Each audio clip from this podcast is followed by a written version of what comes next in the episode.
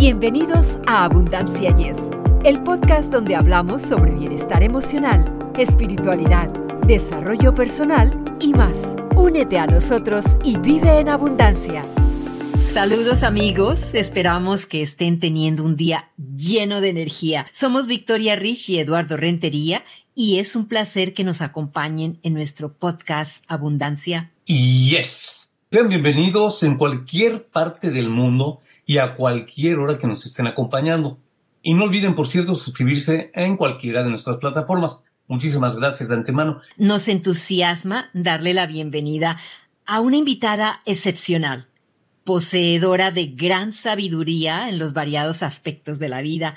Hoy nos acompaña nuevamente en este podcast Lourdes Rodríguez, quien nos guiará en la exploración de un tema que afecta a muchas personas alrededor del mundo. Los celos. Esos celos que a todos nos han mordido alguna vez y que pueden hacernos sentir como si estuviéramos en una montaña rusa emocional. Afortunadamente, existen maneras efectivas de enfrentarlos y superarlos, lo cual nos permite cultivar vínculos más saludables y felices. Así que Acompáñenos en esta charla con Lourdes y estén atentos a sus valiosos consejos prácticos sobre cómo vencer los celos en nuestras propias relaciones. Y realmente, amigos que nos están acompañando, como dijo Victoria al principio, nos engalanamos con la presencia de ya nuestra amiga, la maestra Lourdes Rodríguez Ortega, quien tiene un amplio conocimiento y experiencia acerca de la neurociencia para recordar un poquito, amigos, la maestra Lourdes tiene un amplio conocimiento académico, un amplio currículum, podríamos decirlo así, académico, en varias instituciones, ¿verdad?, de nivel, pues, bastante alto, a nivel nacional e internacional. Actualmente funge como catedrática en la Universidad Autónoma de México. Sin más agregarle, mi querida Victoria, pues vamos a presentar y a recibirla con mucho orgullo. Qué alegría tenerte de regreso en nuestro podcast. Te damos la más cálida bienvenida. Muchas gracias, gracias a los dos por esa presentación y por tantos halagos. Espero ser merecedora y es un verdadero placer estar en Abundancia Yes para abrir estas ventanitas, estas puertas hacia temas tan interesantes que de alguna forma nos han tocado en algún momento de nuestras vidas. Los celos, la celotipia o los celos porque hay, hay diversidad en el hecho de estar enfermo de celos o haber pasado por una etapa en la que sentimos celos. Así que estoy abierta a todas sus preguntas. Lourdes, según tu experiencia, ¿cuáles son las causas más comunes de los celos en las relaciones amorosas y en las amistades? Pues hay dos diferentes corrientes que se han estudiado por separado y es los celos de los hombres y los celos de las mujeres, que después convergen y los vemos desde un punto de vista sociológico como pareja. Pero los celos tienen un origen bioquímico que radica en el cerebro de las personas y que también se remonta a nuestro pasado antropológico. El hombre cuando se hizo sedentario y adquirió un territorio, con ese territorio adquirió todo lo que él podía meter ahí, todo lo que él podía pues atesorar en ese territorio le pertenecía. Y entonces pues uno de sus pertenencias era su hembra. Y ahí empieza esta evolución y esta generación de ciertas partes y ciertos circuitos químicos que el cerebro desarrolla para sentir celos. Pero como dije, hay diferencia entre hombres y mujeres. El hombre eh, cela por pertenencia y sobre todo esta pertenencia de la hembra, una pertenencia muy sexualizada. En cambio, la mujer, a diferencia, cela por una necesidad de protección. Cuando un hombre eh, siente celos, siente enojo, siente ira, siente rabia. En cambio, cuando la mujer siente celos, eh, la invade una sensación de tristeza es, diferente. Y son diferentes los circuitos cerebrales que se activan en los celos de un hombre o en los de una mujer. Qué interesante aclaración, Lourdes. ¿Y, ¿Y, qué consejo le darías a alguien que no sabe si sus celos son justificados o infundados? lo primero que hay que hacer con cualquier emoción, y esto es muy, muy importante, es reconocer qué emoción se nos está activando. Eh, no solamente la de los celos, los celos no son una emoción, son un cóctel de emociones, pero es a veces difícil reconocerle con palabras, decir, yo estoy teniendo celos, porque es una cuestión que a veces se enmascara mucho. Además, tenemos que analizar atrás de un celoso qué es lo que hay, porque puede haber un ser que no se siente merecedor de amor y esto tiene que ver con su memoria, incluso su memoria genética, su memoria de vida, qué pasó en la infancia, o puede ser una persona muy insegura con una autoestima muy baja, entonces fácilmente emerge esta sensación de celos. Por otro lado, se genera con los celos una sensación de alerta, de amenaza, y tiene que ver, como dijimos, con la pertenencia. Es difícil a veces que reconozcamos que estamos teniendo una crisis de celos y la podemos enmascarar con rabia, con enojo, eh, en fin, con, una serie de sensaciones y emociones. Entonces, Lourdes, como dijiste, eh, la autoestima sí juega un papel en los celos, ¿no? O puede, puede jugar un papel en los celos. Sí, y ahí tendríamos que ver la historia de la persona, cómo ha desencadenado su vida, su, su, memoria afectiva hacia cómo fue la relación con sus padres. Eh, por ejemplo, una de las primeras etapas de la vida, tenemos celos, los celos nos emergen desde muy temprana infancia, cuando vemos a papá y a mamá que se abrazan, la niña siente celos porque quiere la pertenencia de, su papá para ella solita. Y el niño siente celos también porque quiere a su mamá para él solito. Entonces es la primera manifestación, se da muy tempranamente. Y los celos por el padre o por la madre porque queremos a esa figura para nosotros solitos. Entonces ahí, ahí se, manifiesta ya la primera motivación de, celos. Lourdes, y los celos podríamos pensar entonces, ahorita con lo que acabas de mencionar de los niños, bueno, de cuando uno es niño, este, podrían evolucionar para bien o para mal, no sé, ahorita me lo dirás, eh, con la edad? Bueno, también es importante ver que decíamos de la autoestima. Paralelo a la autoestima, tenemos algo que es el autoconcepto. Eh, nuestra autoimagen, que muchas veces no concuerda con la imagen que realmente el mundo ve en nosotros, pero además está el autoconcepto. ¿Cómo me, cómo me considero yo internamente? Entonces, esta seguridad que puedo tener o carecer de ella, pues me lleva a, tener reacciones pues, de muy diversas formas. Ahora, con la edad, ¿Qué pasa con la edad? Con la edad, pues se van perdiendo o se van ganando ciertas actitudes, aptitudes, eh, aspectos de belleza o se pierde la belleza y por supuesto que sí, sí nos afecta. Aunque en la adultez ya hay una estabilidad hormonal, una estabilidad que, que, persiste a través de nuestra adultez que nos tendría que llevar a situaciones también de estabilidad conductual, de estabilidad psicológica.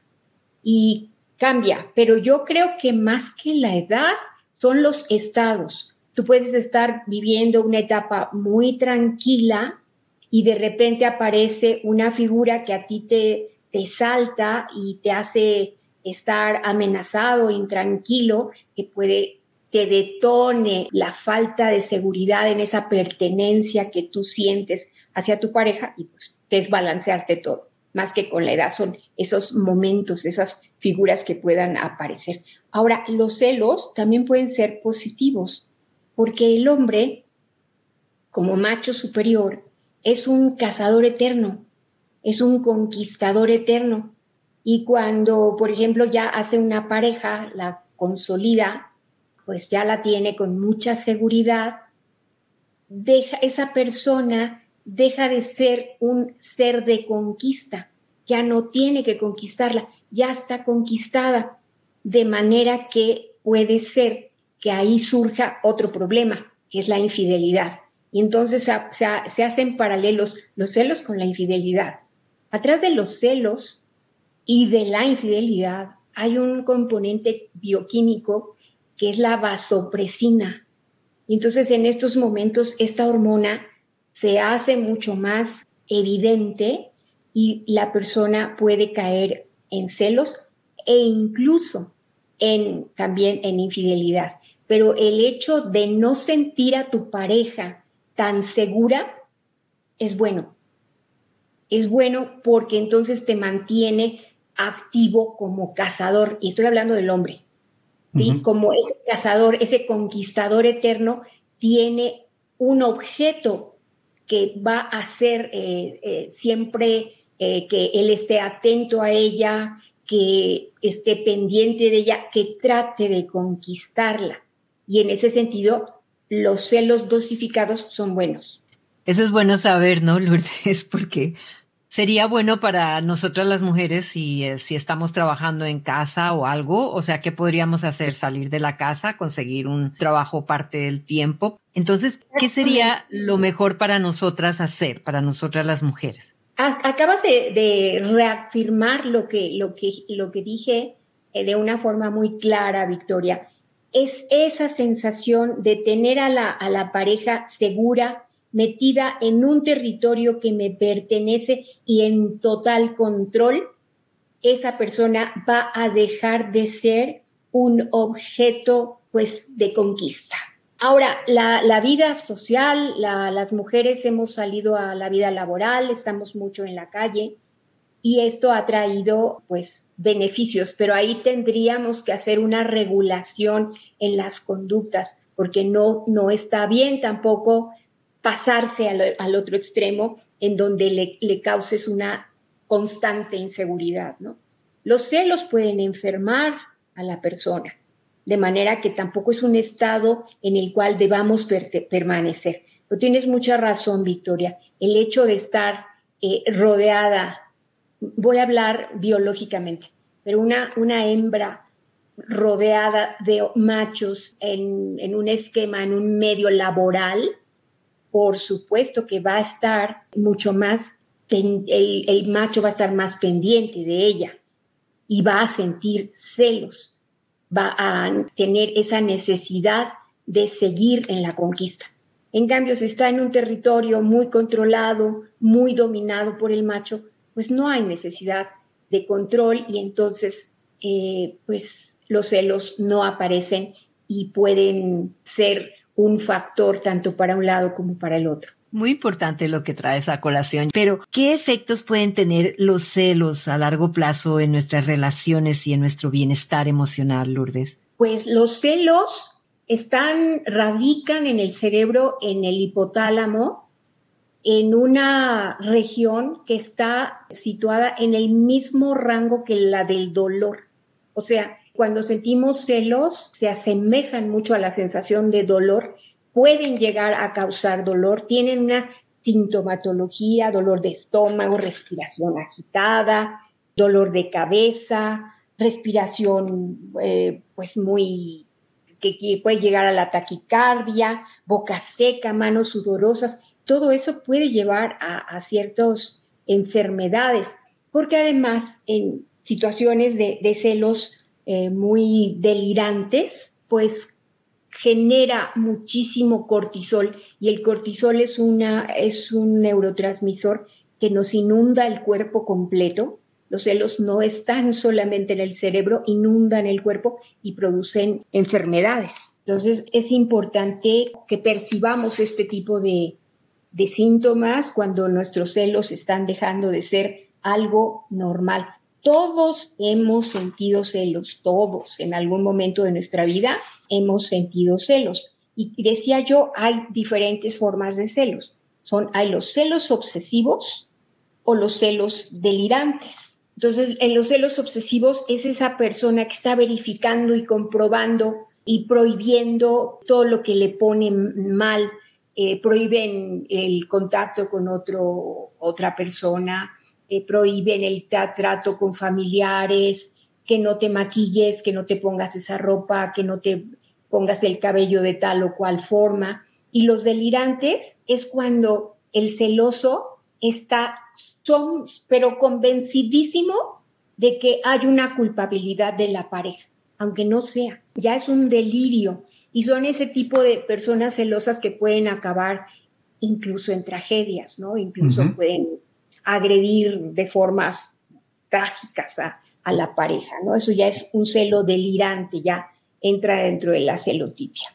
Entonces, Lourdes, ¿qué técnicas de comunicación podríamos utilizar para abordar los celos de manera constructiva con nuestra pareja o amigos? Es un punto muy interesante lo que acabas de mencionar, porque es un momento en el que puede entablarse una comunicación, pero siempre va a tener sesgos. El celoso difícilmente va a entrar en una frecuencia de comunicación en donde podamos llegar a acuerdos. Es más bien un aspecto conductual en el que se regulen ciertas eh, cuestiones y muchas veces que entre un tercero que puede ser un amigo, puede ser un familiar, puede ser un psicoanalista, pero es difícil que esa persona con su pareja a la cual está celando entre en una comunicación que pueda sanar cuando los celos han rebasado la, normalidad. Porque generalmente podemos percibir a la pareja celosa y, y pensar, ah, está teniendo celos, pero tu conducta se regula, varía, dices, bueno, eso no lo voy a hacer o no voy a ir a tal lado porque le causa malestar y entonces se regulan las conductas. Cuando ya rebasa y ya se, tiene un estado patológico, lo mejor que hay que hacer es buscar ayuda externa de, una de un tercero y generalmente que sea profesional. Es lo, lo mejor porque los celos sí pueden convertirse en un gran problema y en una, es una enfermedad que va a desencadenar otras enfermedades. Ahorita con todo lo que estás explicando, me queda una pequeña duda. Dijiste que el hombre siempre es cazador. Entonces, cuando, en caso de que sea una pareja, tiene a su pareja, la tiene, se siente ya seguro, como dices tú, aunque la pareja fuera a trabajar o sea todavía ese motivo o ese objeto de, cacería, entonces cuando él la tiene ya asegurada o ya la recupere o lo que quieras, él de todos pierde ese instinto de cazador, no va a voltear para otro lado a seguir cazando, a pesar de que es algo instintivo. No, no es que no te lo quitas. La hormona que da esta virilidad masculina, esta pulsión a ser un cazador y un conquistador, es la testosterona y esa va a estar en el hombre desde antes de nacer, desde el del seno materno, el varoncito, este, este pequeño embrión que va a ser un hombre, ya empieza a generar testosterona, ya empieza con toda esta característica de ser un ser dominante, agresivo, reactivo, emprendedor. Ahora, pareciera que estoy diciendo muchos adjetivos negativos no, que no se le tome así. Son las características que le da al hombre la testosterona y con esas se va a morir. Van a tener eh, un declive en un adulto muy mayor. La hormona no se mantiene a través de toda la vida estable, pero la, cuestión es que siempre va a ser un conquistador. Y bueno, esa es una parte que a la parte femenina nos gusta por supuesto que nos gusta. Y nos gusta a veces incluso el hecho de provocar un poquito ese celo. Entonces, el celo también es un juego, un juego conductual psicológico y que tiene su origen en, estas eh, pues cascadas o derrames o a veces flujos sutiles hormonales que, pasan en el cerebro. La hormona de los celos es la vasopresina y está mucho más evidente en los hombres que en las mujeres. Dinos, ¿cuáles son algunos conceptos erróneos comunes sobre los celos que las personas deben tener en cuenta al abordar esta emoción en sus propias vidas o relaciones? Pues hay cuestiones incluso culturales y sociales que se han hecho eh, como si fuera, como si estuvieran tatuadas en nuestro hacer diario, en la cotidianidad. Por ejemplo, cuando un hombre eh, ha tenido una relación que la ha llevado al plano sexual, la mujer dice, me hizo suya, y el hombre dice, la hice mía. Y ahí tenemos una gran problemática, porque nadie le pertenece, nadie. Porque en el momento que alguien piensa que me pertenece o le pertenezco, pasamos a la cosificación de las personas. Las personas no son cosas, las cosas nos pertenecen, las personas no nos pertenecen. Pero esta, esta cuestión sexual tan sexualizada del hecho de me pertenece porque ya hubo una cópula que me la hizo mía o lo hizo mío, entonces ahí tenemos socialmente una problemática muy, muy grande y, y lo siguen haciendo. Ahora, hay chicas que dicen, sí, me cela porque me quiere y los celos no tienen nada que ver con el amor. Nada, son circuitos diferentes en el cerebro y son actitudes totalmente diferentes. El amor no va aparejado con una dosis de celos. No, no hay razón para que una persona que ame a otra sienta celos y sienta estos celos de pertenencia.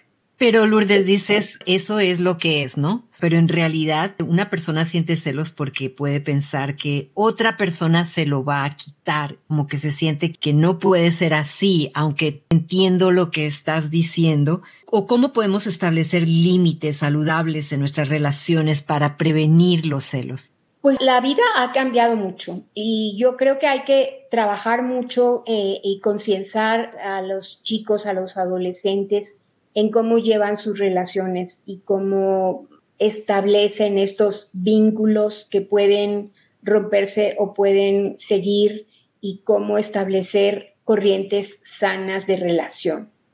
Y, e insisto mucho en el hecho de los jóvenes, porque es ahí donde, donde puede cambiar socialmente eh, la situación de, de la relación de pareja. El hecho de las chicas que cómo su forma de atracción al, macho se, cifra en el hecho eh, sexual cada vez más y no en otro tipo de situaciones de, de relación se ha perdido. Entonces le da la posibilidad al chico de pensar erróneamente en esta situación de pertenencia.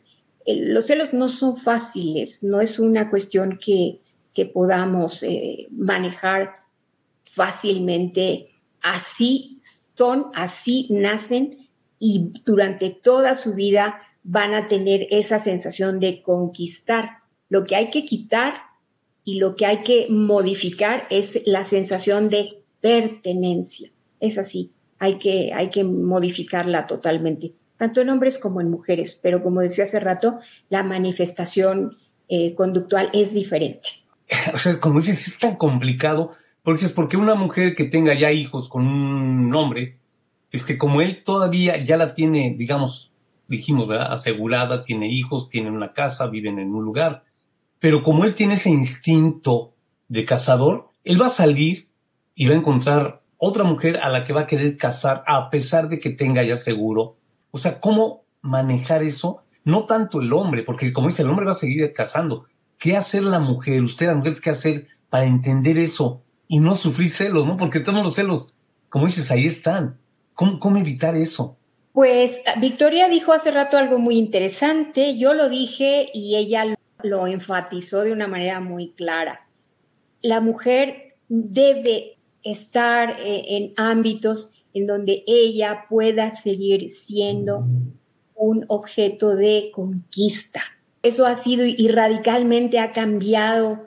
Bueno, vamos a, hacer muy, este, ¿cómo diría yo? Muy a la usanza de cómo se decía el lenguaje anteriormente, eh, hace décadas, eh, los hombres tenían su esposa y tenían fuera segundas y terceras casas. El segundo frente famoso, ¿verdad? El, el segundo frente era lo más común Y esto no quería decir que no amaban a su esposa, sino que habían caído y se habían vinculado en otras relaciones que habían traído hijos y que se habían, pues de alguna manera, afianzado y entonces aparecían los segundos frentes y era muy común.